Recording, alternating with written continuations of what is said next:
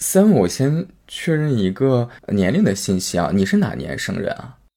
啊，我是一九九五年好，哦，马上要过二十八岁了，生日啊，其实挺老的。说真的，像这种年纪的焦虑啊，你现在都会有年龄焦虑了吗？有啊，因为我读博嘛，那跟别人选择一条不一样的路，身边的。朋友都已经有二胎了，结婚了，怀孕的都有，嗯，包括我自己也是性少数群体吧。我我是女生，但我嗯喜欢女生，所以说就是也会多多少少有点年龄焦虑吧。但是关于这个结婚这方面，我没有什么焦虑的点。嗨，我是十月。和我聊天的是 Seven，今天陌生人聊天的主人公。我一般会在聊天的开始确认对方的年龄，这算是一个常规操作。没想到 Seven 在回答时不光说出了年份，还细致地描述了具体是哪一天。包括在后来的聊天中，他会毫不掩饰地在谈话中说到自己的学校名称、自己的真实姓名。在后期过程中，我曾因为要不要给 Seven 做下变声处理这个细节，询问了他本人的想法。他给我的回答是：“我不用变声。”他说这样可以减少我的工作量。另外还有一个理由，我要留下我的名字。但我在后期的时候想了想，还是把一些具体的信息处理掉了。我不希望因为一次聊天的公开，不一定是现在，可能是对对方之后造成什么不好也不必要的潜在麻烦和困扰。陌生人聊天的系列做到现在，我越来越感激这些愿意向我敞开心扉的陌生朋友。我很喜欢这样的坦坦荡荡。说回到 Seven，他是福建人，如他所说，一九九五年出生。对他来说，现在的人生中有很多项挑战。如果只说学业方面，最近这两三年，他希望在台湾读博能顺利毕业。外人看到 Seven 最近的几年学习成果，可能会觉得羡慕。本科时以专业前五名的成绩，提前了一学期毕业。硕博阶段需要测试的时候，他的成绩都是第一的。但和他聊天后，我才知道他的求学经历也并非顺利。要仔细去问我经历，我会很骄傲的说，我就是大专出身的，那又怎么样？我现在用我的所作所为成绩证明给大家看，我逆袭了。Seven 最早给我的留言中说到，他的本科、硕士、博士这一路走来。走得很痛苦，甚至为此曾自杀过三次。我们是不见面的朋友，但也许这种距离刚刚好。素未谋面是树洞，也是安全的港。一次真诚的对话，就像一起走了一段路。用声音的方式郑重记录。你好，陌生人。现在咱们聊天的这个时间，因为是七月末嘛，对于台湾的大学生来讲，你们现在也算是一个放假的，内地叫暑假，你们也是一个放假的暑期阶段，是吗？是的，是的，暑假是从六月二十号开始放。作为博士生，我不知道你们的学制的安排啊。因为我没有读过研，就更别提博了。比如说，在我大学阶段，呃，我们每一次学期末都会有一个学期末的考试。对于博士也会有吗？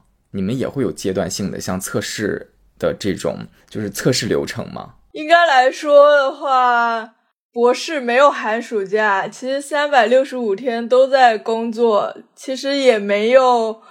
所谓的期末考测试这样的，唯一的考核就是要有中期考核，就是三年内你必须通过几门博士候选人资格考，去验证你有没有读博的这个研究的能力跟自律学习的能力。如果你三年内没通过的话，就是被清退了。呃，我目前是。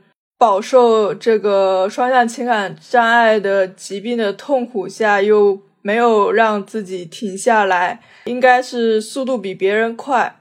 两年我已经完成了三十九学分的修课，门槛，还有四门。我们研究所比较硬，四门的博士候选人资格考，其他的就是像您说的，就是为了那么一下，为了嗯。科研成果，为了找到研究的突破点，接下来就是每天就是日复一日的看文献、看文章、看研究报告。嗯嗯，没有所所谓的寒暑假这个概念了，也也不是说在读书这个概念了。我觉得更像是在另外一种模式的工作，做科科研研究的工作。嗯，你现在是读博的第二年，刚结束。对的，对的，九月份马上三年级了，其实还压力挺大的，每天都是在。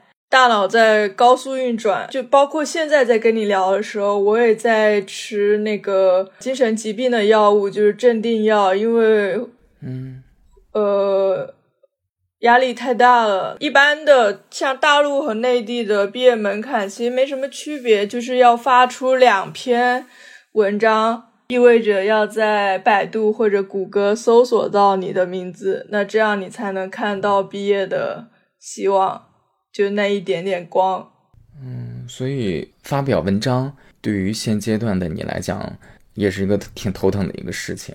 对，这个任务真的很不简单，因为我这两年科研进展缓慢，然后也失败过，嗯，也被那种 SSCI 嘛，我是属于商科，也就是人文学科，呃，人文社科，所以我们要投。SSCI 国际核心期刊，嗯，那它有一区、二区、三区、四区。如果你投中一区的话，那简直是可以说是为社会做贡献了，就是一般教授才能达到的那种级别。那如果是像理工科的话，它叫 SSCI，就是 Science of General。我英文。挺差的，是我短板。然后，对，因为 S N C I 其实前面就就只加了一个社会的 so social，嗯，social，呃，好吧，我英文很差，我挺差的，就是 你你你大概能懂吧？就加加一个社会的那个英文单词，对。所以我这两年其实。盲目去卷啊，去承受着躁郁症的痛苦，没有一刻休息下来，也没有 gap，也也没有休学。这两年投出去的文章基本都被，不应该说基本，就全部都被拒绝了。所以我现在离毕业还还没有达到那个门槛。正常来讲，你的这个专业读博一般需要几年呀？台湾地区的学制是正常是五年制，内地我了解到的学制是四年制。但读博嘛，其实可以看到小红书上有很多都在遭遇着延期，是不是？对，说对，遭遇着延期延毕就不能正常毕业。所以说，这个什么时候能毕业不是我说了算。嗯，但我想。想去冲一下四年毕业，因为我觉得真的需要好好休息了。有时候特别想休学，因为我每天不停不停的吃药。其实这一路本硕博上来，其实挺痛苦的。但是在这个社会评价体系下，就是东南亚人没有 gap，除了你真的是生病了，就是身体上可能需要手术啊或者什么的。才能停下来休息一下。其实我现在无论是身体生理的健康或者心理的健康，其实都蛮严重的。嗯，但你现在进展其实还是顺利的吧？因为你讲到说，按道理你所在的学校吧，至少，比如说三年的时候，好像需要过一个门槛儿。嗯，有一次类似于。考试或者测验一样的那样一个东西，其实你用两年的时间已经过了那那道线了，只是说接下来，当然过了那道线之后，有新的压力跟新的任务了。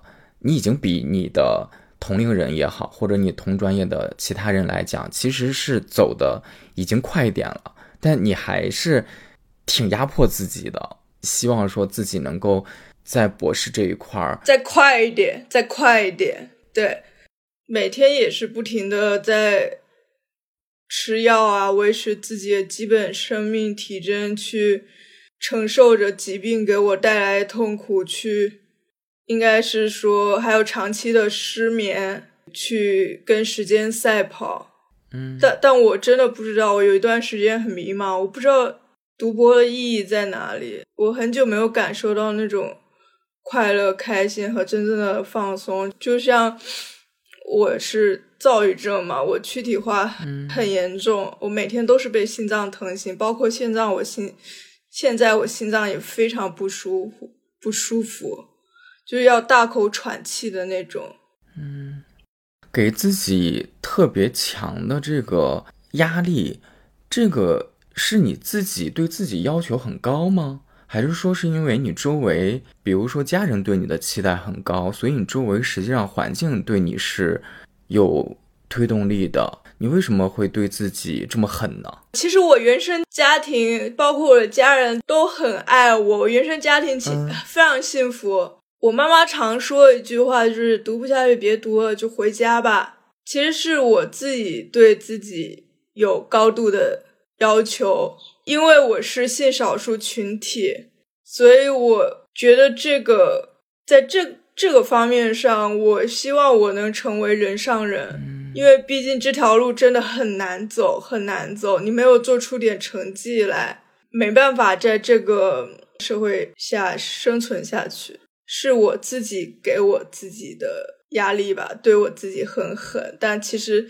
这中间有无数次很强烈的轻生念头，嗯，因为我可能真的已经承受不了了，可能到疾病痛苦的那个阀值，所以说这次就是看到情绪便利店，我会每天听着呃频道的播客频道的栏目，因为就是怎么说呢，我是。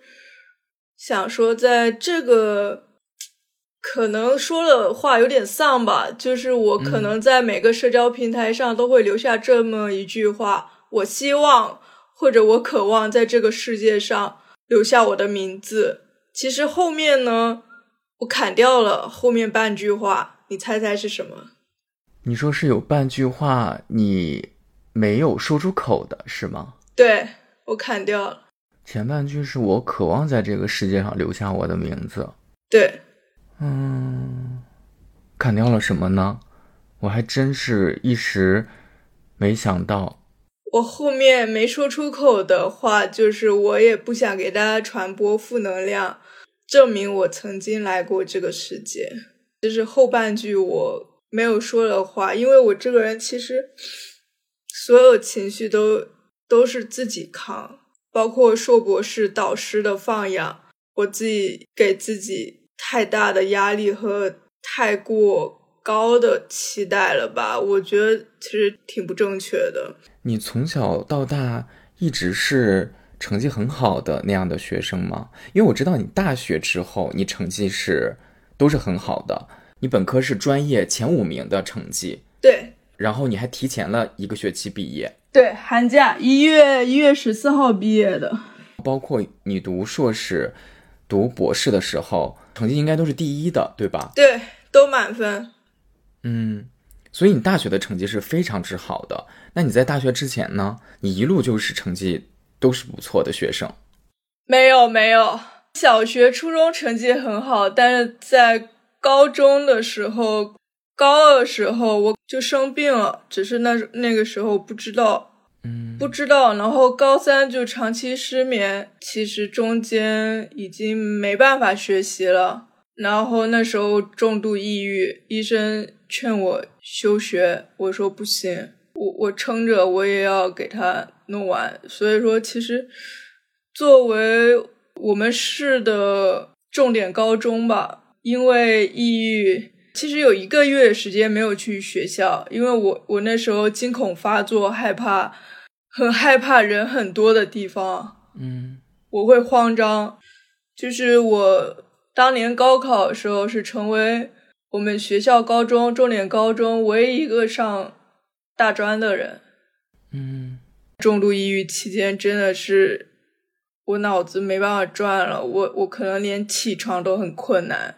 所以这一点是挺遗憾的。但是我没有选择复读，因为我知道再来一年的话，我的疾病不一定能够战胜它，所以我选择了读大专。大专的话也是非常积极学习吧，也是专业的第一。嗯，那刚好我那个大专就是在。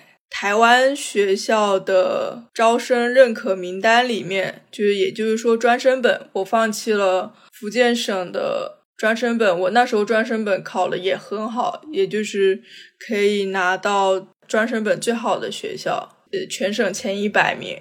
嗯，但我选择去台湾，是因为。想暂时逃离一下这个卷卷的氛围，对氛围，而且离家近，我家厦门的，想体验一下两岸的文化差距。到那边以后，其实刚开始非常吃力，因为是他们走欧美体系的教育，都是全，特别是针对商科非常严格，是全英文授课的，也是全英文考试的。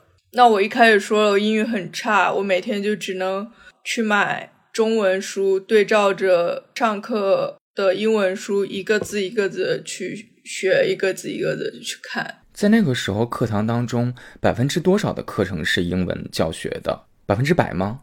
百分之八十吧，就是专业课都是全英文。那选修的话，那就是看情况。哦。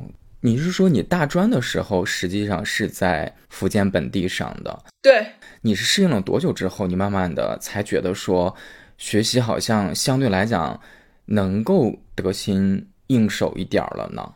至少一年吧，因为专升本嘛，三年专科，两年本科。我不是提前一学期毕业了，相当于也就读了一年半的本科。那我应该是适应了。一年后面开始得心应手了，然后英文部分确实很差，但是我我专业内的英文我是看得懂的，也能跟人沟通。如果专业以外的日常的那种，就就挺差的，特别差，发音什么也很差。那个时候怎么说呢？就去了那边之后开始抽烟吧。可能现在对女性刻板印象是女生不应该抽烟。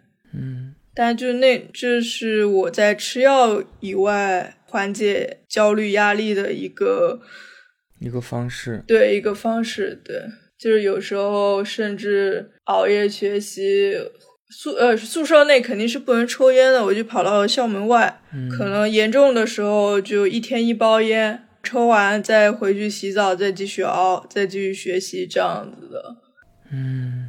上本科的这个阶段，听下来，学业压力跟精神压力肯定是非常之大的。对，但但后面越来越大，因为因为因为发生了一件事吧。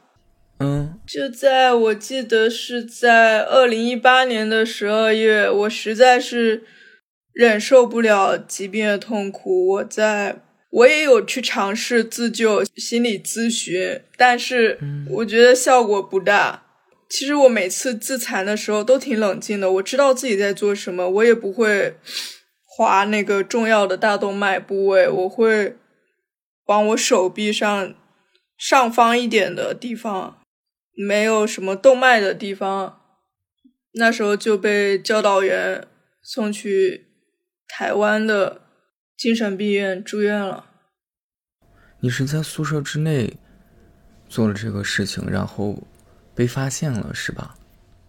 我有提前告知，然后那时候就是我会吃药嘛，那个药物副作用挺大的，我就嗜睡，就手机没电关机了，就找不到我。我一醒来发现三个老师，三个心理老师 站在我 站在我那个。床边把我，对，把我拉去的。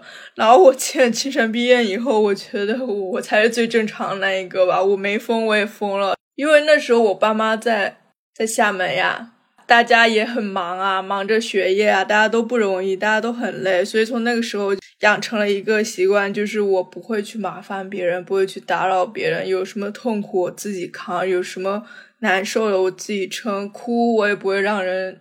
知道，就躲在角落边抽烟边哭。但在精神病病院是不能抽烟的，它是全封闭的，也不能带任何电子设备，就与世隔绝了吧。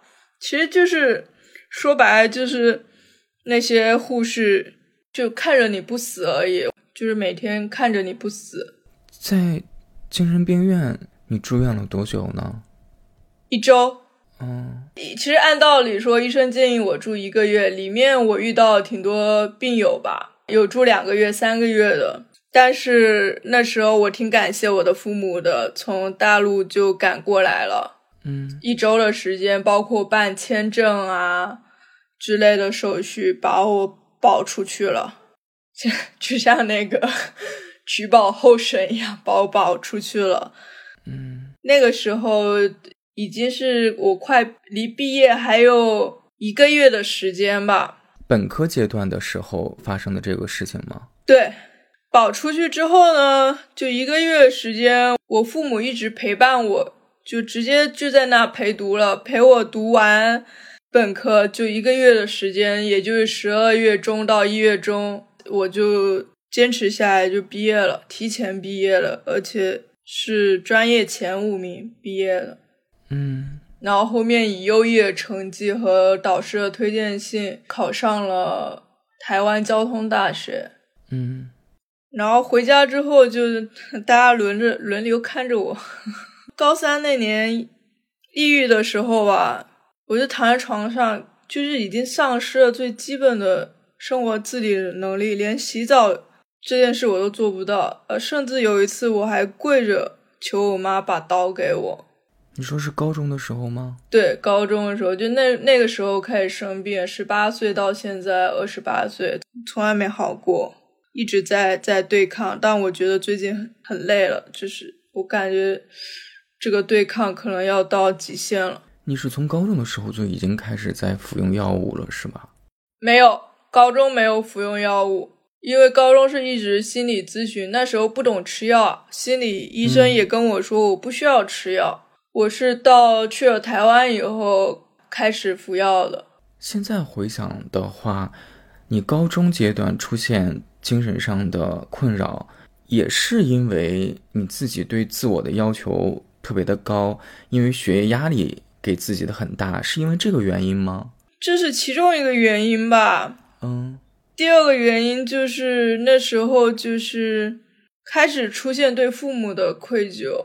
就可能想的比较远，因为我不想伤害我的父母，但我就是除了这这点我是同性恋以外，这点我改变不了，其他我都能顺着我爸妈，嗯，做一个听话的孩子。有愧疚的原因，哦，诱诱因吧，诱因。那在高中阶段的时候，你跟父母之间关于性取向的这层窗户纸，那个时候已经。说破了吗？呃，被发现了，说破了一次。我的妈妈吧，她跟别人的妈妈可能不一样，别人妈妈可能会直接骂了，骂人了，对不对？就开始打架了，起很大的冲突。但我妈妈不一样，我妈妈选择的方式是自己默默的哭，自己自责，自己喃喃自语，说是妈妈哪里做的不好，把我的女儿变成这样。但这真的不是他的错，也不是我的错，我们谁都没有错。嗯，他的自责让我产生了更大的痛苦的来源，就他方式跟别 别的父母不太一样。明白，反而妈妈这样的性格跟这样的表现，会让你内心里面更自责了。你给自己的精神上的压力好像就愈发的沉重了。对，当时家里人是。你用哪个词说是被发现？这件事情有点像被动出柜呗。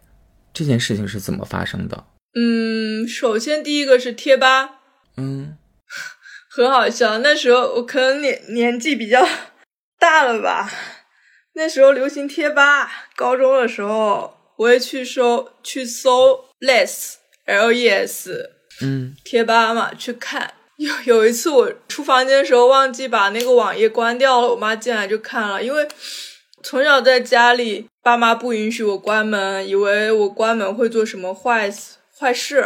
但是后面长大，渐渐我一直不停不停跟他们沟通，我也需要个人的私人的空间。嗯，就不是说我我什么都要敞敞亮亮的，不是说包括我关门了，我是在做什么不好的事情一样。就就小以前的时候，包括我关门睡觉，嗯，我第二天醒来门是开着的，我妈会把我开给我硬开起来，我没有个人的私人空间，这个是被发现的一个原因。第二个原因就是高中就。很不懂事，其实那时候应该好好学习的。我本身就是一个恋爱脑吧，没救了。也有谈过几段恋爱，但都都不久，因为都都是被出轨。嗯，直女，嗯，异性恋中的女生，这个是第二个原因吧。嗯，就其实曾经受的伤害挺挺大的，长期 PUA。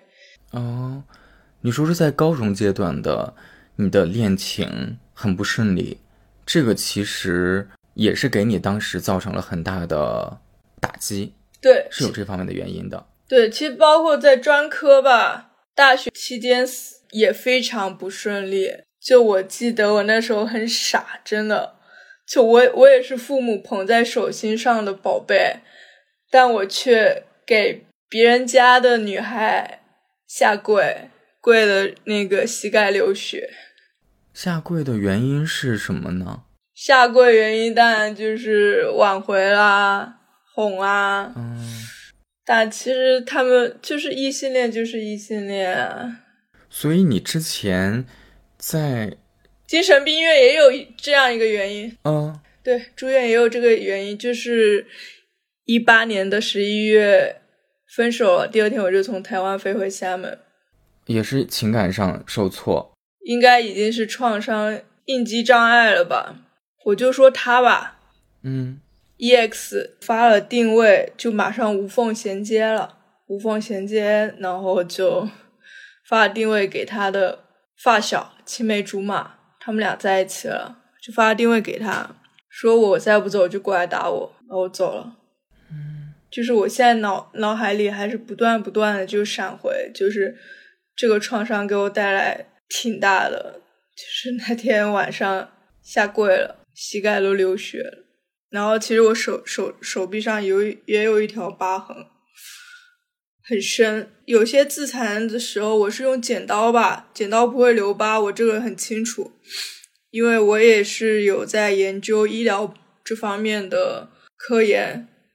但是我那天不，大概事后半年。有一次又开始了犯病了，我记得那天是不是用剪刀？那天深夜不是用剪刀，是用美工刀，很深，就一刀划下去，看见肉了。我现在手臂这个疤痕可能永远都去不掉了。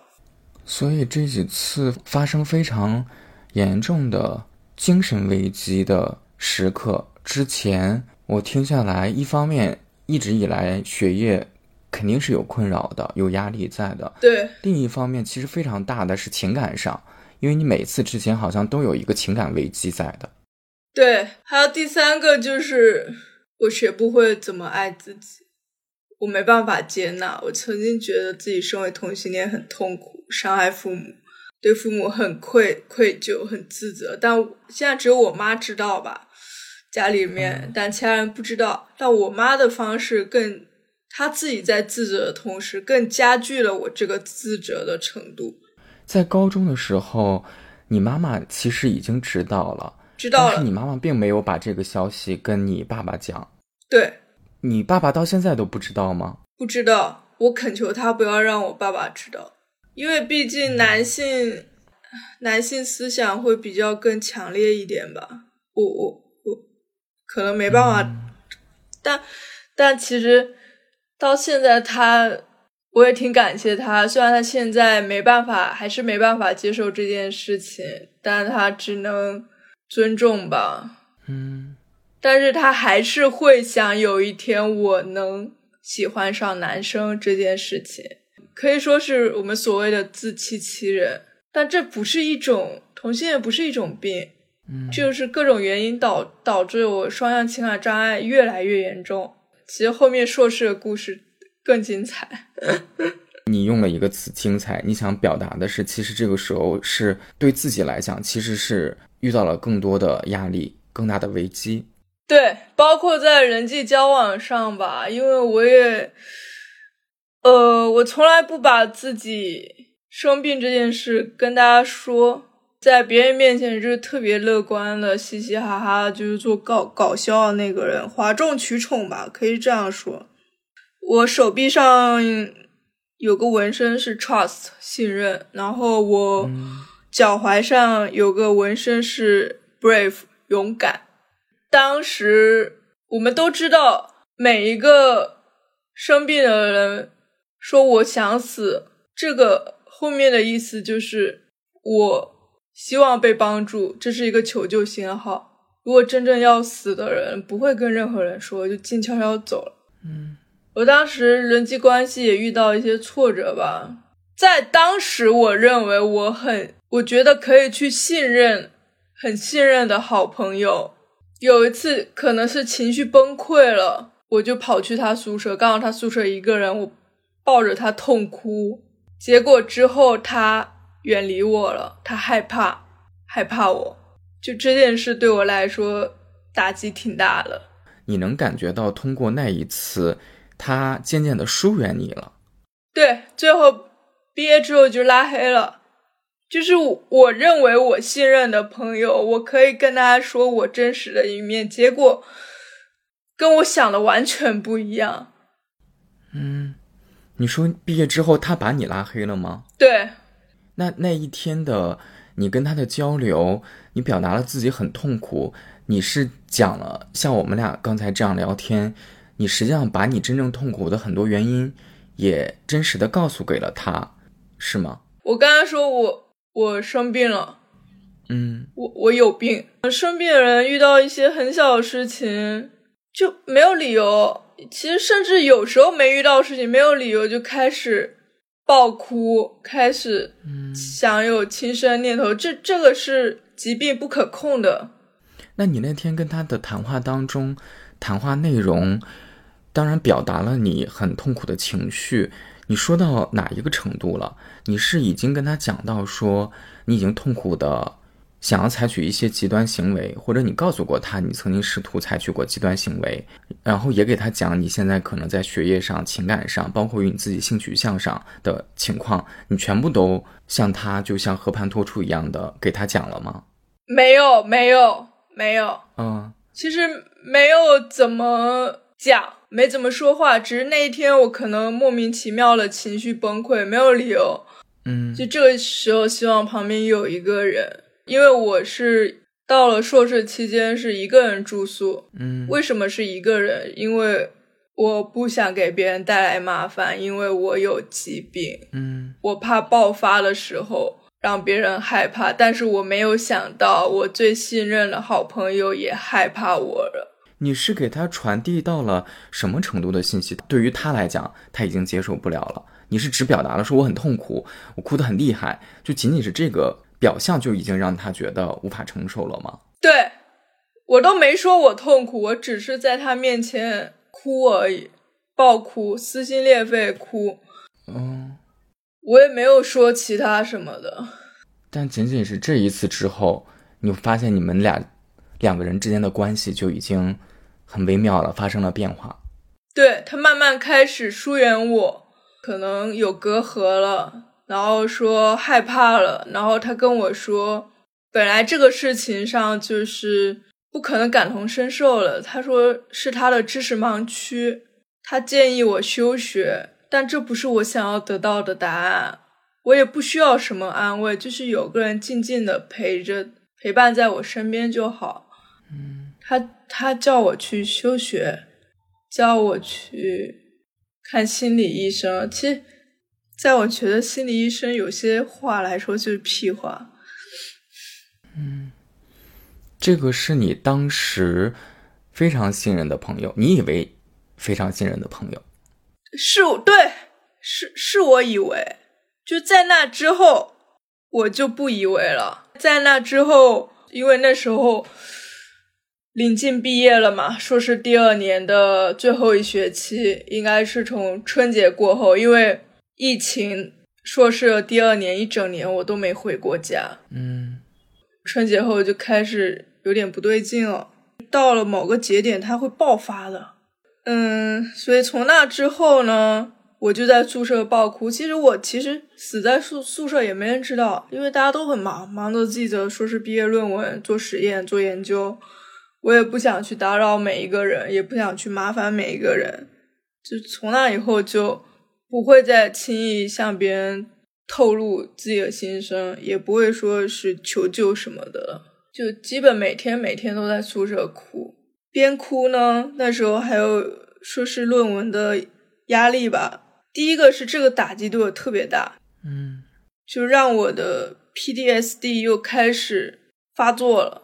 第二个就是我一直给我的硕导打工，哎，其实这个也不多说了，小红书上都都有，就是榨取廉价劳动力吧。然后那个时候在最后一学期的，我大概整整哭了两个月吧，二月、三月这样子，四月应该是清明节以后，二零嗯二一年的四月我才开始动笔写。我那时候就是想尽快毕业。我那时候疫情已经不能办签证了，家人也过不来。我说我说我要死，我也不能死在台湾。台湾，我一定要回家看我父母。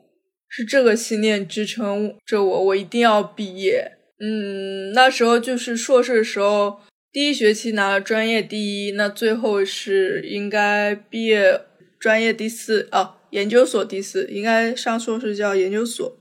然后我有我我觉得我有一个特别厉害的点吧，特别牛逼的点就是清明节过后四月份我犯病了。哎，其实也不能说犯病，我一直在跟疾病最做对抗中，对对抗中。对，我在宿舍捶墙了，这是我第二次比较严重的自残。捶墙，对，因为我我压力很大，我很暴躁，嗯我每天都要不停不停的吃镇定药、抗焦虑药、抗抑郁药、安眠药。天呐，你每天现在的生活要吃这么多药吗？对，包括现在，其实硕士那那个期间峰值是达到最最高，一天吃十六颗。我现在每天其实也差不多了，也是十来颗，就是为了维持我这个大脑的运转，呃，和科研工作任务，还有我自己本身也在创业阶段。你吃这么多药，这个在医院，在医生专业的领域之内，你是咨询过的是吧？就是你可以同时吃这么多药吗？你这个剂量这么多种类，我是咨询过的，其实医生是给我说不是吃那么多，但我有咨询过上限，有个安全值，不是像别人那样轻易的去吞药被送去洗胃。我知道那个安全值，我咨询过，嗯，人家可能一吞药就四十几颗，但是我会把我的量控制在十到十五克以内，因为我没办法，我真的没有药物的支撑，我没没办法，我一天可能从早上九点到半夜三四点这样子工作，然后那个时候做的特别牛逼的一件事，捶墙了。嗯，在我看来，现在就是始终学不会怎么爱自己，因为我我是 INFP，我总是嗯很在意别人的评价，总是很考虑别人的感受，总是很想得到别人的认可，所以我一路一路的很辛苦的往上爬。嗯其实发生一件更更抓马的事情，嗯 我捶墙第二天，因为我平时也有捶捶过墙，但我不知道那次那么严重。我第二天因为因为是准备毕业了，我就去呃邮局寄快递回家。因为我学校在山上嘛，我想说下山了，顺便去医院一趟。去了医院急诊，拍了那个 CT，拍完 CT，其实我也看不懂那个片子是什么。医生说马上办住住院手续，要有家人或者朋友陪护。那时候告诉我我右手断了，骨折了。天呐，我那一刻我就很慌张，因为因为大家都很忙，都忙着毕业，我不知道早谁，而且但我后面找到了，我很感谢感谢他，我必须要把他名字说出来。嗯石爱鹏，因为我们是在上帝之家认识的，就是基督教。嗯他帮助过我很多。当时我们认识的时间也仅仅不过一个月的时间，他义无反顾过来陪护我，所以在这边就是很感谢他，因为他现在在美国读博，我其实很想他。嗯嗯我就懵了，我一听要马上办住院手续，我懵了。我那那时候没忍住，给我妈打了个视频，在医院嗷嗷大哭。那天晚上我还坚持在用左手开始写论文大纲，代表着我最后两个月不眠不休，想尽快逃离那个窒息的环境，回家休息的时候，我基本上是用左手完成了我的硕士论文，并且得到了九十二分。我们研究所第一个先毕业的人，先跑的人，嗯就一只手。第二天吧，办完住院，第二天，医生叫我签麻醉知情书跟手术风险同意书，我用左手签的，全麻手术，因为右手断了。嗯要马上推进那个手术室的时候嘛，医生问我，如果手术中出现了风险，能不能联系到我的家人？我说联系不到，在大陆，不可能第一时间过来。哦，我其实心里也没没想太多吧，就这样吧，就推进去了，插两根钢钉进去，反正大概恢复了三个月吧。在七八月的时候，就后面还有做复健，因为它其不是整根右手断了，是右手那个小小拇指那边断裂了，所以说我可能握不起拳头，嗯握握不太住。后面有有自己做复健，你会发现命运惊人的相似。就每当快毕业的时候，总是会出现一些很抓马的事情。高三、嗯，大学、硕士，我觉得你不要给自己这种心理暗示。之前确实出现过这样的现实情况，但你就把它当做，就是我们每天确实就发生很多事。当你过多的把我一到毕业好像就遇到一个坎儿这个意识过于强化的时候，它可能也不是一个特别对你有益的一个心理上的一个 一个提醒吧。对，但其实怎么说啊，就是暗暗示，就是可能第一是自我暗示太强烈，第二是真的是命命运惊人的相似，我都不知道我可能现在博士在向毕业冲刺 阶段还会发生什么抓马事情。嗯，不会的，你就把它当做，也许终究会苦尽甘来，都会有峰值嘛，任意一个一个能量值，就它不可能每个人的人生就一直总按一种能量去运行，相对来讲，每个人的人生还是会均衡一点的，有可能你前面确实经历的太惊人了，有点的辛苦，对，那说不准你前面的辛苦值，这可能是我自己 一套自我安慰，我也给你做个分享。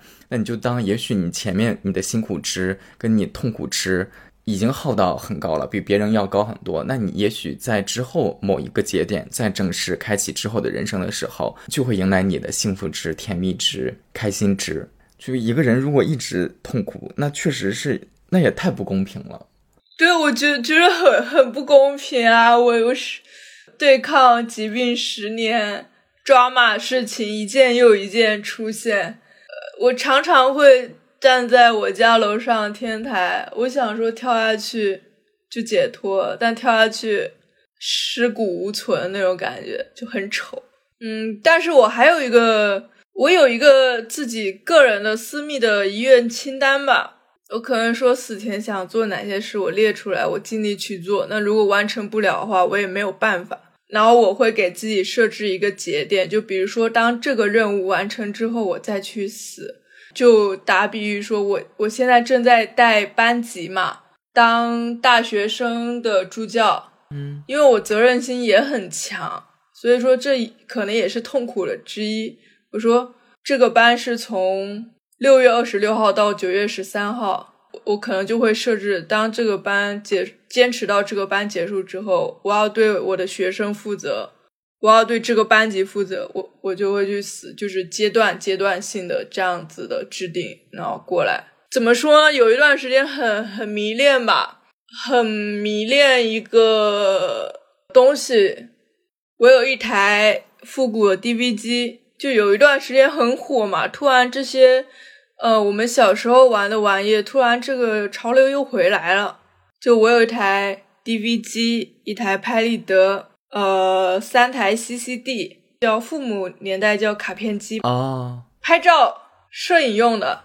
就 CCD 傻瓜式的那种小小一点的相机，对对对，就是从最大那种演化成最小的，然后到现在更高级的什么单反啊、微单，对对对对。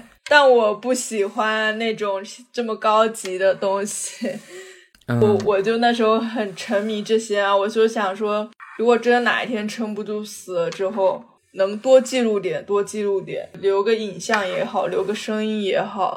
然后一台 DV 机，一台拍立得，都是复古店淘来的。嗯，呃，三台 CCD，还有至少五台的那个胶卷相机。对，买这些东西的原因也是想说，我来过这个世界。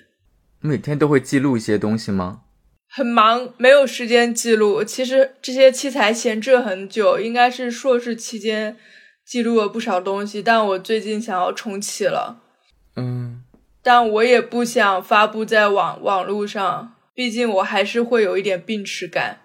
我就自己记录就好。包括我我买了录音笔这些器材，这背后的原因都是这些吧。有个事情，这个还我我自己我没有想好。如果我们聊的话，这样的话题会不会能有一个落点，或者落点在哪？我也不知道。如果我们聊的话，话题会引向何方？就是死亡的这个话题。当然，我并不觉得死亡是不可以谈论的东西。就好像我们前半部分很大的篇幅，实际上你确实讲了很多自己的极端行为，你曾经做过很多事情，包括于我会发现。我甚至于我不需要去问你什么，你在讲述你自己的生活、讲述经历的时候，类似于这样的话题就会从你嘴里特别不自然的就带出来，所以这就代表你谈论这个话题，其实你是并不害怕的。那我相信，可能这个话题也是在你的成长过程之中，在你长大之后，它是经常盘旋在你脑海当中的事情吗？嗯，是的。但但是我还有一个观念，就是说，我曾经也受到过很多人的帮助，所以在我能力范围之内，我会拼尽全力去帮助那些需要我帮助的人。比如说，可能是还在读书的大学生啊，有不懂来问我啊，或者说，只要是不在我的知识盲区内的，我能尽一份薄力的。我都会去帮助他们，我这个这个不不限制于在学习方面，事业也可以，迷茫也可以，指导也可以，都行。因为我觉得对死亡的意义就是我不害怕死亡，但我更想在现在这个后面这个阶段，我更想说的是，不要去随便定义自己，不是说。我们生了这个病就是很软弱、矫情、不坚强的表现。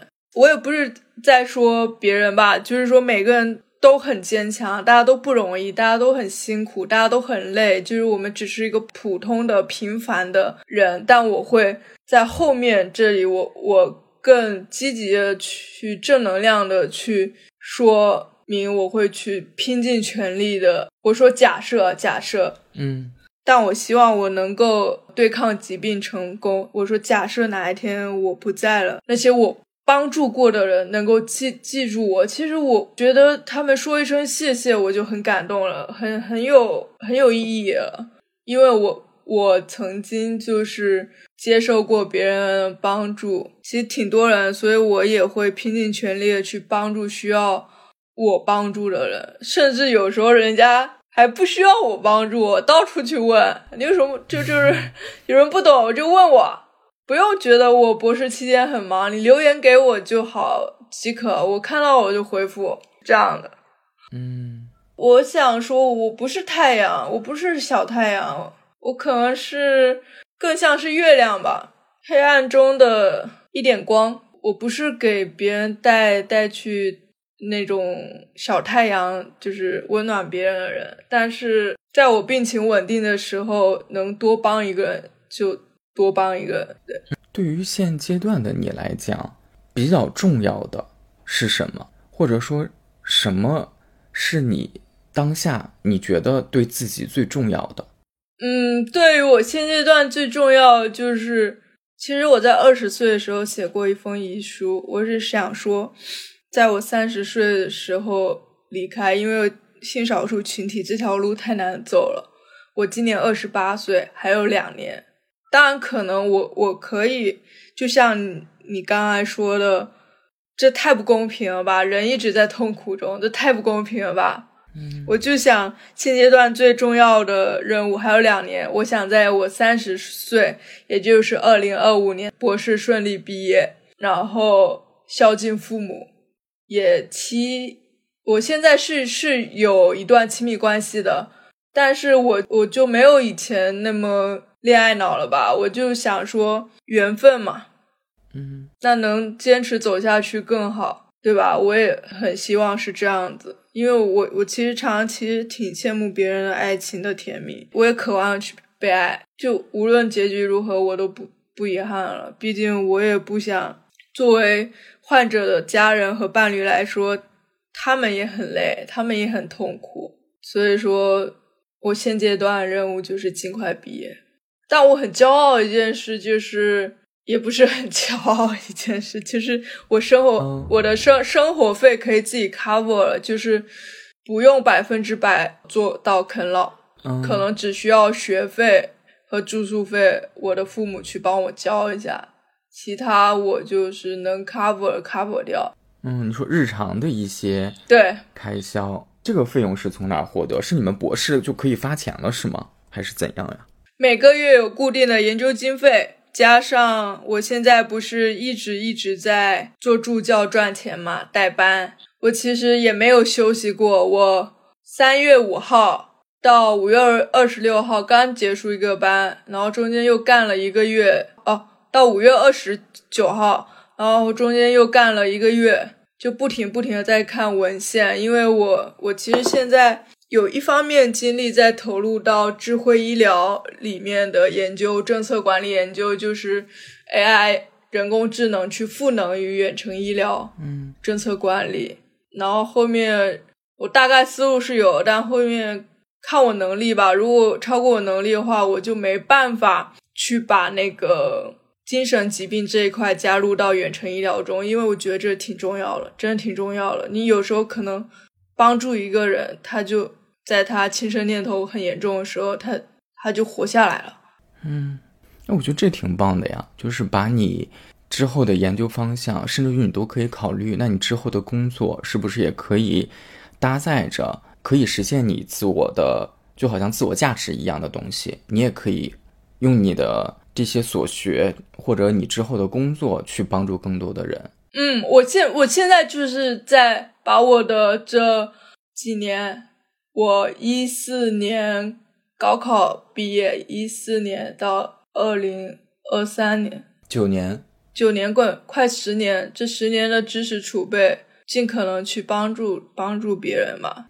你的专业真的还挺高科技感的，包括于特别的。时代性我不懂，我看到你的专业 研究领域里面关键词区块链有什么 Web 三点零，对区块链这些名词呢，我还听过，但我看到还有一个叫联合国可持续发展，天呐，我看到的时候我都已经头大了，就这个字面上的每个字我都认识，但是我真的不知道它们组合在一起是是什么意思，但是感觉确实还听起来还跟人类命运。也确实是挺息息相关的。对啊，这个就是地球是大家的呀，地球是人类的啊。如果地球都没了，我们该住哪？这个是二零一五年联合国去发布了一个十七个可持续发展目标。其实我们就可以从身边的小事做起啊，就比如说呃垃圾分类，不要乱扔垃圾，不要浪费水资源，保护环境，大家都可以做的。只是我是在研究的是更偏向于。像企业实施社会责任一样嘛，因为现在应该企业应该带头出来做榜样，我是这样觉得的。嗯，然后包括我研究的那个区块链和 Web 三点零，之前就是为了学习而学习。我也说了，我从不支持什么学历崇拜，每个人都有自己闪光的点。嗯，那区块链是是在接触到区块链之前，我没有自己热爱的东西。只是为了拿第一而拿第一，为了学习而学习。但接触了区块链的时候，我觉得这个世界很奇妙，就是去中心化，就包括比特币的出现吧，在零八年的时候。反正这个这边就我今天就不想聊太专业术语的事情，本来就是这个其中范围是区块链去中心化。就怎么说呢？AI 人工智能是。现在的生产工具，而区块链是改变生产关系。嗯，我打个比喻吧，就比如说我着重在金融这一块，它不需要通过第三方的银行。就比如说十月，你作为储户，你要存钱在银行，嗯，那你不知道银行会拿你的钱去干什么，这中间就很不透明。但区块链是一个非常透明的、非常公平的、非常关注用户隐私的一个东西。那你不知道第三方中间机构哪里的钱去干什么了？他们可能用来投资啊，或者用来做贷放贷，对，放贷，对，嗯，懂了，就是这讲白话就是这个意思。嗯，你你会恐慌啊？万一他资金不够，那那你存在里面钱。可能短时间内就取不出来。然后 Web 三点零其中有一个讲白话一点，就有一个吸引我的点，就是数据确权。但现在都是一些概念化的东西，但我喜欢站在前沿科技去研究。怎么说呢？Web 三点零里面有个数据确权，它的意思就是说，在这个第三代新型网络时代，通过我们的努力，我们能把自己的数据抓在自己的手里。嗯，因为比如说像你，哦，比如说登录一些小程序啊，登录微博啊，登录小红书啊，是不是都要实名认证啊？嗯，手机号码、邮箱、微信。那在二点零时代，这些东西都是我们的数据，都是集中在阿里巴巴或者腾讯他们的中央伺服器里面。说白了，其实。里面的管理层或者高阶一点的开发人员是可以看到我们每个人的数据，不然怎么十月啊？我今天接到了卖房子的电话、推销的电话、卖保险的、卖课的，也有在用户个人隐私这方面做出有也有不断去深耕去学习。后面太专业的就不说，大概就是这个意思。如果要是对于普通人来讲，可能我们了解到的那个层面就到。无论是 Web 三点零还是区块链，嗯，就到这，它对我们普通用户或者普通人来讲，都是会对我们的个人隐私能够有更有帮助的，可以这样理解，对吧？可以这样理解，有很多的隐私方案，但是呢，现在还是需要一代又一代人的研究和实践吧，因为现在这个还是比较。相对于人工智能技术来说，这个还比较前沿一点。就说，就十月，我们在二十年前，谁能知道这个世界上出现了交互的网络？网络，谁又能知道那个时候父母辈时候，谁又能知道计算机电脑出现了？大概就这个意思。嗯，就你永远不知道未来会发生什么事情。所以说，未来的科技发展能发生到什么程度，我们也不知道。嗯，你的这个专业有多少人呀？我们研究所比较少，硕士期间，嗯，硕班可能就收二十个人左右。博士呢？三到五个人。哦，那真的很少。学这个专业的女生是不是更凤毛麟角？没有没有，哦，女生可能只有我一个人在卷吧。女生的人数呢？从你读硕士开始到博士，大概男女比例是怎样的一个情况？很平均，一半一半。哦，因为科技管理在大陆是没有这个专业的，大陆可能就是工商管理、企业管理，但科技管理研究所它给我带来的感受是它很自由，它能接触到前沿科技产业行业领域的最新的消息。嗯，它是。科技与管理的结合，而并非就是研究传统的企业的一些绩效啊、KPI 啊，还有什么财务啊、会计啊、审计啊这些，我认为有点有点无聊的东西。我我更喜欢去冒险，我更喜欢去探索。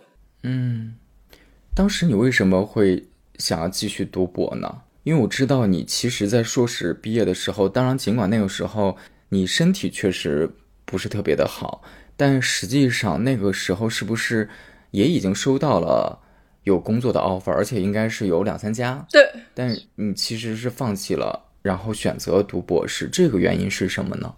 你怎么考虑的？第一个原因是秉着负责任的态度，我那时候手还在休养期间。也不是在休养吧，在重度抑郁期间，每天就躺在床上要死要死，嗯，吃药哭，关在小房间，然后我妈、我爸、我姐三个人轮流在客厅，嗯，看着我。如果上天台的话，我爸一定是会跟着上去的。所以说，这个状态底下，我没办法，可能七月八月及时的工作，这是第一个原因。我要对我自己负责，也要对公司负责。我不能说我干一半就跑路了，可能我责任心太强，也是一个痛苦的来源吧。嗯，我觉得做人应该自私一点，这是我放弃 offer 的 offer 都还不错。嗯，原因第二个原因是我选择硕博连读，我导师挺变态的，就是明明我们在一个时区啊，内地跟台湾是没有时间差的。对啊。明明是过这这样一个时区，他偏偏要过美国时间，就人在台湾，晚上不睡觉，白天睡觉。他是一个夜猫子类型的这样的一个老师是吗？就是晚上干活。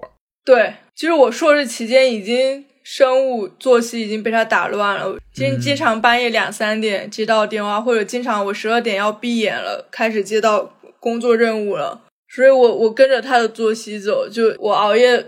可能有一次开会到最晚到四点半吧，半夜四点半。其实我心脏，其实我感觉受不了了，已经。对我感觉我还还没有被疾病痛苦折磨到再见的时候，已经可能半夜猝死了。嗯，所以说那个时候读博考虑，第一是一个是身体的原因，疾病就躁郁症原因；第二个是我作息紊乱了。我没办法短时间内调整朝九晚六这个时间状态。第三个原因是，我想深耕我热爱的前沿科技，还有智慧医疗。因为这个智慧医疗，我从大学就开始了，长达四年之久。包括现在老龄化社会越来越严重，包括去年开始大陆内地地区人口的骤负增长，负增长。对我，我希望。能够及时的去干预那些空巢老人。其实，当我们老的时候，开始人体的某些部位啊，就像机器老化一样，会有很多慢性疾病。所以这也是我的初衷吧。我我其实两两个经历是分分在这两大块上的。嗯，在今年，我是想把精神疾病去加嵌入在里面的，但看看我能力吧，因为可能。也是看我的一个心理和身体的能力，就是能不能撑下去吧。你现在读博阶段的这个生活大概是怎样子的呢？相对来讲是比较有规律性的吗？我每天其实基本上，比如说我做研究，我大概每天哪个时段做什么事是有周期性的，还是挺不固定的、挺随机的呀？偏向随机一点的。我会有优先等级，我会有 to do list，但是我不会说细分到几点几点干嘛，几点几点干嘛，我只是嗯会划分优先等级。比如说，现在毕业发表文章对我是第一位，那我会先做这部分事情。嗯第二就是我自己的创业的事情，第三就是帮助一些大学生或者小小孩子吧，小朋友一些事情。嗯但每天还是会吃十几颗药吧，目前是这样子。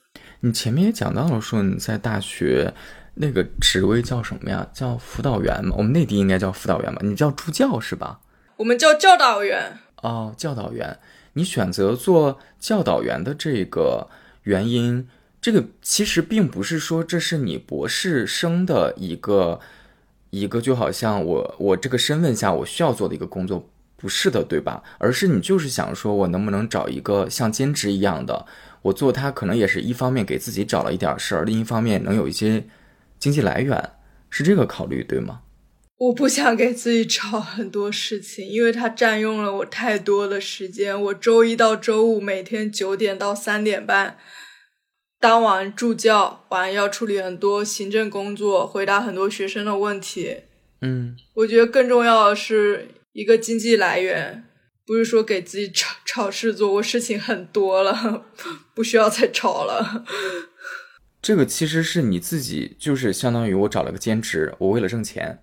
对，就是我现在唯一能有经济收入来源的渠道，因为我需要这些经济收入去旅游，嗯去旅游。我想成为数字游民。我其实这个暑假回来，七月一号回的家嘛，到现在快一个月了，我可能只见过一个朋友，就从早到晚就在电脑面前，然后去干活。嗯也没什么社交，严重的时候就还要躲在厕所吃药、抽烟。晚上的时候就坐在窗台看星星、看月亮，这样子。就是在朋友面前，我我是不会表现出这样的一面的。就每个人都有不为人知的一面吧。嗯，那你讲到的那个创业是指什么呀？这个跟你学博士身份、学校的这一块儿其实完全不是一回事儿，对而是就是你自己想做的一个事情。对，割裂的不是一回事。哦，就是关于 Web 三点零和区块链的创业吧。因为我博士研究方向领域还有一个就是创新创业生态系统的这个研究，知识产权管理与创新创业生态系统的连接。就我觉得一直在研究理论干嘛呢？我想要踏出这一步，我想要去实践了。嗯我觉得应该理论跟实践并行，而且实践出来的东西其实很多跟过往的学者、研究者、教授研究出来理论框架是不一样的。这个是我自己想做的事情，这个是第二位吧。但但可能现在这个双向情感障碍带给我的痛苦，其实我也不知道能做多少，就做多少是多少吧。因为我们现在创业初期。还在找各种的投资孵化，也没有任何的收益。应该都知道，做创业或者比如说做播客、做小红书、做 B 站 UP 主，都是要坚持的。这个创业你有伙伴吗？有不是你一个人自己在？不是我还有另外两个兄弟兄弟，嗯因为我们我们都是热爱区块链世界的人。就这个创业，我们不是说去开发一个产品啊，也不是说是做一个软件，比如说做小宇宙 APP 这个软件，我们是更像是服务型创业，就是以低成本创业，嗯就合作宣传，也会去访谈一些，比如说区块链行业那种项目创始人嗯的一些对话和访谈嘛。然后也会跟别的社区合作什么之类的。我们现在还在搭建各大的媒体矩阵，但我我想说，我不知道能不能熬到毕业啊，反正能做多少做多少吧。我也不知道我能不能顺利毕业，我可能毕业之前我就撑不住了。尽力吧，就是还是想想传递一个正能量的一个态度。我跳脱一点，我问一下，你现在出柜的情况是怎样子的呢？周围有多少人知道你的情感这块的实际的情况？你妈妈知道，离你最亲的人是妈妈，对全是。我妈知道，但我妈现在不知道我有伴侣这件事情。能理解，因为我觉得你也不需要刻意的跟你妈妈讲这件事情，她本身在接受你的这个身份，他都没有走过去的时候，你你也无需要跟他传递更多额外的信息，这是没必要的。对，现阶现阶段的话，其实看我的外表大差不差，都知道都知道我的这个身份嘛。而且博士毕业以后，我不没有想要进体制内，所以我没有刻意隐藏。但也没有刻意的向全世界人大声说我是同性恋，嗯就别人问我，我就说我是，嗯，对我是，你说如果在日常生活当中，你社交的大部分应该就是同学，或者是可能你出去如果有社交，类似于跟你同龄的，如果是年轻人的话，他们看到你，因为你是外貌上嗯，更男性气质多一些，所以可能有些人他就会忍不住好奇的问你说：“哎，那你是什么情况？”这种时候，你基本上就会直接的跟他讲明的。对，因为在我的观念里里面，如果你不能接受我我这个身份，那我们也做不来朋友，对不对？嗯而且在台湾，其实二零一九年同性恋婚姻合法了，所以在可能我在台湾是呃学习的阶段可能会更自由一点。其实我我无无所谓，我朋友圈、社交媒体我都会晒，如果有伴侣的话，现阶段有伴侣我都会晒，都会告诉大家，嗯，就只要认识我的人都知道我是。那如果不认识的话，想问的话，我也会大方承认，但是我会去屏蔽家人长辈。嗯，你小的时候因为性取向的这个身份挣扎过或者痛苦过很久吗？很久，当然，比较极致的表现就是高三的那场爆发。对，但是其实在此之前，你多大的时候你会已经有这个意识了？你觉得哦，我好像是这样的。那个是什么时候？小学，我觉得我是天生的。小学我就会对女生有保护的欲望，嗯，会喜欢跟女生一起玩，会送女生回家。我其实很很早很早就认知了，可能比起其他人在大学时候认知，我可能很早就对自己有一个很清晰的认知，关于这方面。那你是从什么时候会因为这个问题而开始困扰的？高中，因为我们高中算早恋嘛，嗯 从高中开始吧，开始对这个愧疚了，因为我我初中是非常努力学习的，呃，生活也挺简单的，那时候也还没有生病，也没有什么情感挫折什么的，挺顺利的。高中以后爆发了，考上市重点以后，再加上是市重点高中，唯一一个上大专的，就很丢人，真的很丢人。但我现在其实换了个思路，我以前觉得很丢人，但如果现在如果有人要去仔细的去问我的经历，因为没在简历上写，是单纯因为放不下。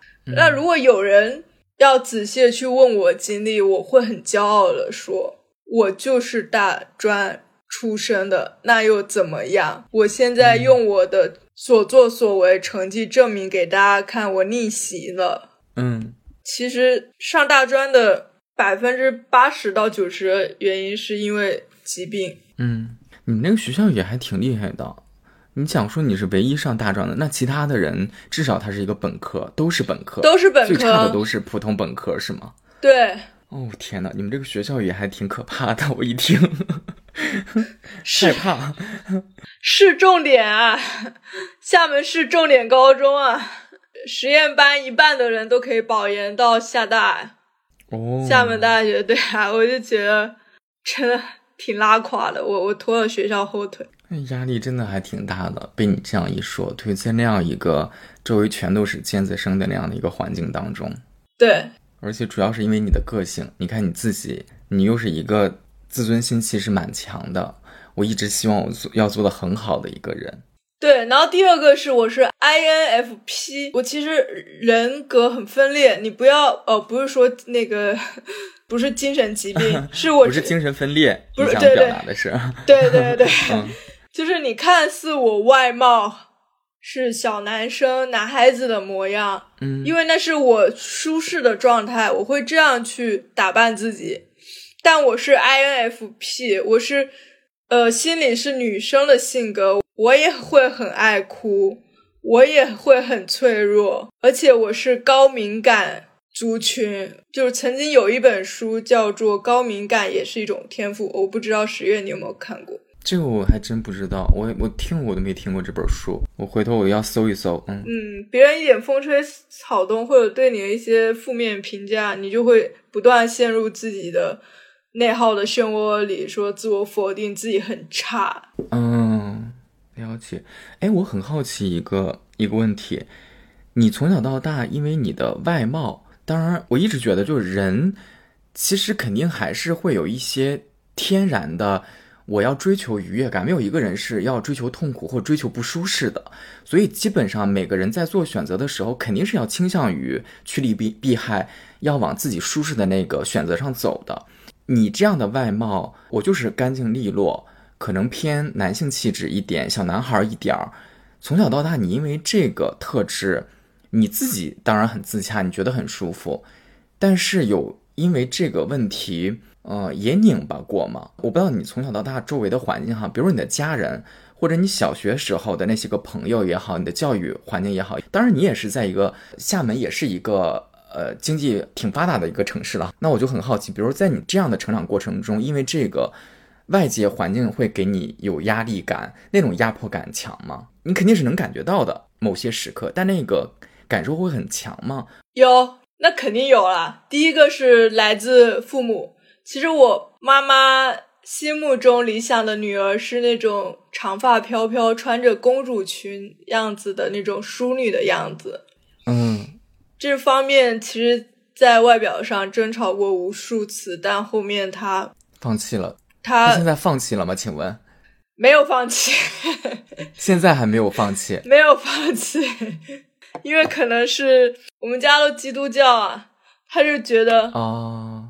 上帝会救赎我，是这样一个感觉。嗯，其次是我也遭遇过语言霸凌，因为年代的不同吧，啊，也不是说我多老，在那个时候更不开放，更不包容，我会以为全世界只有我一个人是同性恋，我会很害怕这件事情。当我意识到我喜欢女生的时候，我的穿着外貌，我会被遭受过一些语言霸凌，就会进会被恶意的评判。会被恶意的评判，但是可能他们觉得他们只是在开玩笑，但我记在心里去了。呃，人人妖这两个字是我至今印象最深刻的对我的评判。人妖嘛，不男不女，嗯，这些的。以你现在的这个年纪，今年二十八岁，当然你现在虽然在校园环境之内了哈，但确实也不是一个小孩子了。你现在还会受到这样声音的困扰吗？还是这个坎儿你已经迈过去了。成年人会有另外一个状态，比如说，当我们小的时候，你是这样的状态，然后同龄人也是小朋友的时候，他反而会直接说出来，这个是能够说破的。但你发没发现，当我们年纪更大的时候，成年人会用很多沉默，会用很多微小的动作、表情，他不说出来，但实际上你在跟他交往的时候，你可能也能够感受到一种伤害。你会觉得说他对你就是一种异样的眼光，我觉得这样的时刻，可能你也会在生活当中遭遇过。那如果你现在这个年纪在遇遇到这样的情况下，你相对来讲能和解了吗？嗯，我算是百分之九十吧，能够和解。那人肯定不能百分之百跟自己和解，然后我也已经接纳百分之八十到九十。接纳自己了，嗯，就如果是对于这些人来说，那我们不是一个磁场的，磁场合不来的，不是一条路的人，那就远离吧，远离那些让你内耗的事情和人和这些坏坏情绪，我会选择远离。就就我一开始说的，如果你不能接受我这个身份，那我们就肯定做不了朋友，更别说是好朋友。嗯。如果你想认识我，你想跟我交朋友，那我会去提前坦诚我的属性，所以算是迈过这个坎了，算算是了。嗯，就是对于每一个人在面对情感问题的时候，当触到它的内核，我个人现在会觉得有三个层面是很重要的，你也不可回避的，但也有可能它会有很多延伸问题的。这三个层面。对于现在的我来讲，哈，我会觉得，第一，家庭关系，你的情感很有可能会跟家人产生关系。比如，就你来讲，你依旧会觉得说，我的这个身份会让我的妈妈，你的爸爸现在还不知道这个情况，会让我的家人有可能他们会自责。同样，哪怕这个事情有一天公开了，那周围不光这个压力给到你，也会给给到你的家人。所以，这个是。难以逃过一个家人层面，你的家庭关系这一个会遇到的困难。第二个呢，就是你有没有对象？如果你有的话，那你的伴侣其实也是在情感关系当中，你们两个人的关系也会遇到相处的问题，会会会遇到不同的人的问题。总之，这个你跟你的伴侣之间有可能会延展出一套关于情感上的一套的问题，还有一套问题是你自己的。我对于。情感对于恋爱会有很多深刻问题的思考。下打比方，我到底喜欢什么样的人？我此时此刻到底需不需要一份情感？就这些个是你需要问自己的。如果从这三层面上来讲的话，你最担心或者你现在最大的困境，或者很想要去解决，或者很需要去面对的是哪个层面的？还是说，其实每个里每个层面对于你来讲，现在都会有问题？都 都有问题。嗯，第一个是家人层面吧，其实我没有想要那么早去说，我想尽快毕业，完全能够经济独立的情况下再来考虑这件事情。嗯，因为七大姑八大姨亲戚。这避免不了的，所以我现在不想给自己徒增烦恼。我现在还有更重要的事情要做，就尽快毕业。第二个是伴侣的问题，其实我就是没有生过病的人，他不知道这个疾病所带来的痛苦。我伴侣其实我们两个真的特别互补，我是 INFP，他是 ESTJ，他是卷王中的卷，我是被他逮起来卷的，逮抓起来卷的。他有很很明确的规划，对未来、对现在、对每个阶段，但我以前是没有的。就是说，为什么我一开始说生了这个病，不可能说不吃药就能自己调节？嗯，我一开始说，这不是代表我们的很 weak、很很软弱、很不坚强、很矫情、很脆弱的这这样一个表现。我觉得。我很坚强，真的很坚强，也在一直努力的往上爬。但是在我伴侣看来吧，我很 wink。只要是我，我跟他倾诉一下，我最近可能压力比较大、焦虑比较大的时候，他觉得我不能 handle 所有事情，我不能挑起大梁，所以我就慢慢不会去说了，尽量去成长吧，尽量去长大吧。他很清晰，就是财富比情绪价值供给更重要。所以我也是想证明给他看，我一点都不差，我也很优秀，我未来能赚大钱。但其实都其实问了每个人都说，真的给自己太多压力了，真的，就每天嗑着药维持最基本的生理生命体征。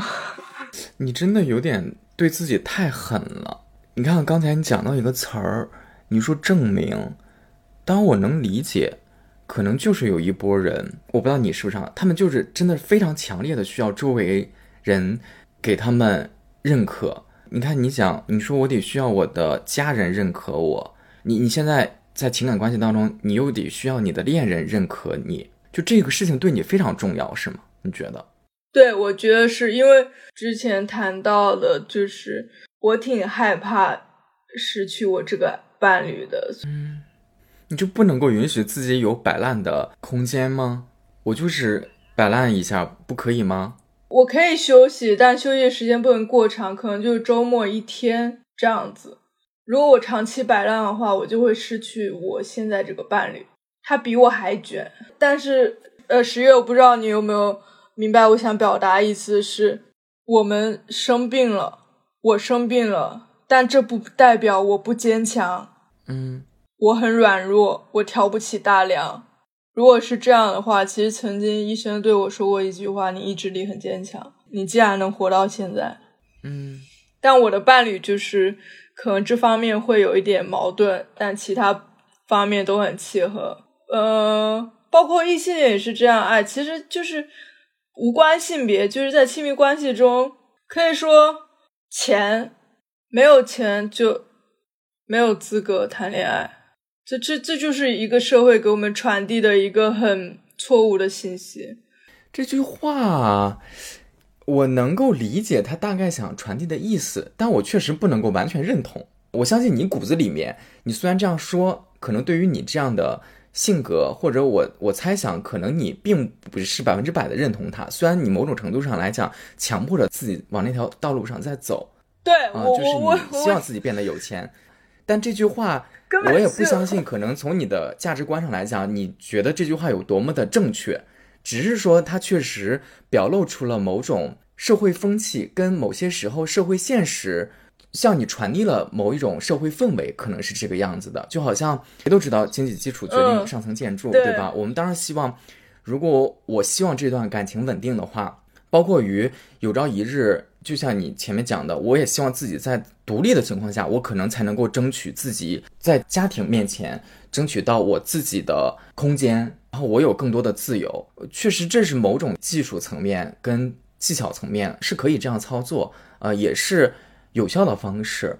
但你要真的说一段感情关系最重要的就是钱，但我肯定是没有办法认同的，我只能理解。它背后传递的意思，我是能够接受的，嗯，但我就总觉得，就是你自己也非常清楚，你身上其实压力是很大的。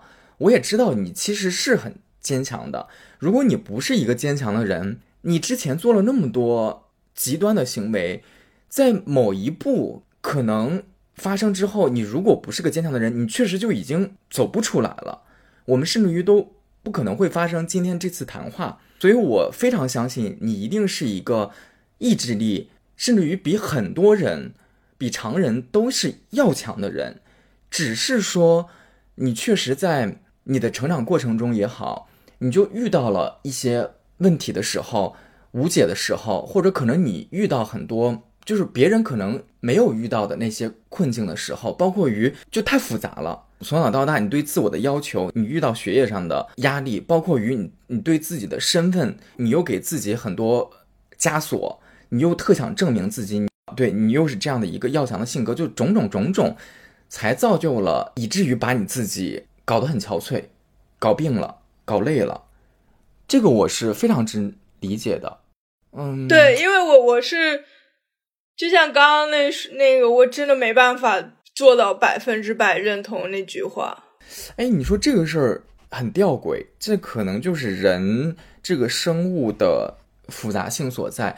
你也知道自己压力很大，你的压力来自方方面面，个人的性少数的身份，来自于家庭，你自己本身的性格，对你有来自于家庭的考量，你有来自于你现在恋人对你的期待。你有对自己的自我要求，就种种的，就你自己给自己的担子非常之大。对，而且友情方面也遇到了很多。对，这其实绝交挺多的。这事儿很奇怪的点就在于，你知道自己身上有这么多担子，但是你又不敢让自己轻易的放下，又不敢放松。对，你看，你都每天要吃那么多的药，就好像你在逼迫着自己，你都已经挺不舒适了，你还要再逼迫着自己不断的往前走，不断的往前走，千万别别停下来。我觉得这个就很辛苦，你把自己搞的。因为我伴侣跟我讲了一句话，在中国社会评价体系下，在东亚文化下，没有 gap year 之说。某种情况下确实是实情，但是这就是社会的环境嘛。你为什么对自己要求那么苛刻呢？我我是觉得，虽然你也知道人自私一点儿，我觉得是好的，但是你做不到。你发现了吗？你明知道好像你自私一点可能让自己能够更轻松一点，但你做不到。对，好吧，我又成，我又我又回到最开始的问题，我是恋爱脑，我没救了，就是想得到伴侣的认可吧。虽然我不能百分之百认同。没钱就没资格谈恋爱，这件事情，但我还是要每天想办法的赚钱，还要兼顾我的科研研究，还有包括一层原因是，作为性少数群体，如果做不到人上人的话，可能后面会很困难吧。我能明白你这句话，但我特别，哎呀，我只能说，我觉得就特别的悲哀吧。你说的这个压力，我是非常之能够理解的。但是我也不知道这个东西出口或者有没有所谓的解决方式，这一点就有点类似于什么呢？类似于说，也有一个很现实的情况是，就好像如果我长得不好看，我好像我都恨不得不能够是一个性少数一样。就我不知道你你你知不知道我想表达的这个意思？我知道，我知道。呃，或者是类似于是。如果我没有达到什么样的条件，好像我就没有办法表达我的某个身份。明明就是一个正，就是一个人嘛，对吧？就其实是就是一个人，但好像人就非得说我必须要怎么怎么样的时候，我才能怎么怎么样，给自己就有一种莫名的枷锁。枷锁。嗯，是。你说这个枷锁到底是真的是社会给的，还是我们自己给自己的呢？这就是很值得思考的一个，我觉得。社会也有给我们自己也有给，嗯，就其实想说，嗯，当初也是鼓起勇气吧，说说试看看能不能聊一聊，就想说能不能在更多地方再留下我的名字。嗯，对我接下来，呃，我们就这个谈话其实就可以慢慢的进入到。尾声的这一块了。比如说，你很想要在很多地方留下你的名字，我再追问一下，就这是一个什么样的心理呢？支撑你特别的想要来参与陌生人聊天的这个心理动因是什么呢？是你确实是有很强的倾诉欲。你说，哎。我听了一下这个播客，好像调性各种就有点像是我的菜。我似乎也也有很多故事呀，那我也有倾诉欲，我也想要说一说。还是说你真的就是想要借助于某些平台，你自己就是有想要向外界散发的信号、传递的信号、传递的信息？嗯，十月你说的这两个动因都有，但是更大一部分的动因是你说的第一个。我一路走来确实是。很坎坷，真的很坎坷，很痛苦，很多抓马的事情，在每一次的重要节点，可能就放弃自己的生命了。这个动因会占据的比较大一点吧，因为因为我不敢跟熟人说这个事情，他们不理解，就好像是说啊，不要想那么多就好了，就好像跟一个骨折腿断的人说，你起来跑一跑就好了啊，我只能就。想要跟陌生人聊一聊吧，嗯在别人面前聊的肯定是会更正能量一点吧，态度积极一点。然后这是占一大半的原因，一小部分原因就是十月你刚刚说的第二个的动因。第二个的动因一小部分就是你想要想要传递一些信号的向外界。对。那我们前面聊的，你觉得还有你想要补充的吗？有这样的内容吗？最后想说两句话，就是说，星空中没有两颗一模一样的星星，嗯，每个人都是独一无二，都有它存在的价值跟意义，每个人都有他的优缺点，每个人都有他的闪光之处。我还是希望更多人去，呃，很羡慕小红书那些裸辞的人，或者呃选择 gap 的人。这也是我热爱旅游的一个事情嘛。我卷一段时间，我会用我赚来的钱去旅游。我就想说，可能我自己短时间内做不到，但我想传递的是：当你的身体发出警告了，当你生病了，停下来休息一会儿，没什么大不了。这句话说的很好，但我要反问你：你觉得你可以做到吗？目前可能只能做到一半吧。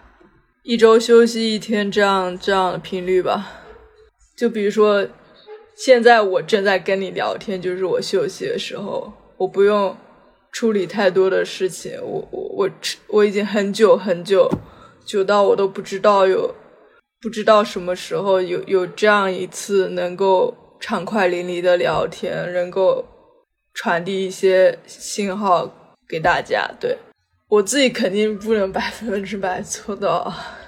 那我们今天聊天这两个多小时，至少能成为你一个你放松的时刻，这就挺好的。嗯，我我真的挺感谢十月，就就是能憋在心里都要憋坏了，我也不敢跟别人倾诉。嗯，未曾经历过别人的痛苦，就不要随意主观的去 judge 别人。嗯。如果你喜欢这个播客，还请通过订阅、评论、点赞、分享、五星好评等方式给予支持。你的每一个动作都可能会让它被更多人听到。如果你也想参与聊天，想和主播直接交流，想加入听友群，都可以添加播客小助手微信 moodmart m o o d m a r t。我们下次再见。照顾好你的情绪，别让它受伤。这里是情绪便利店。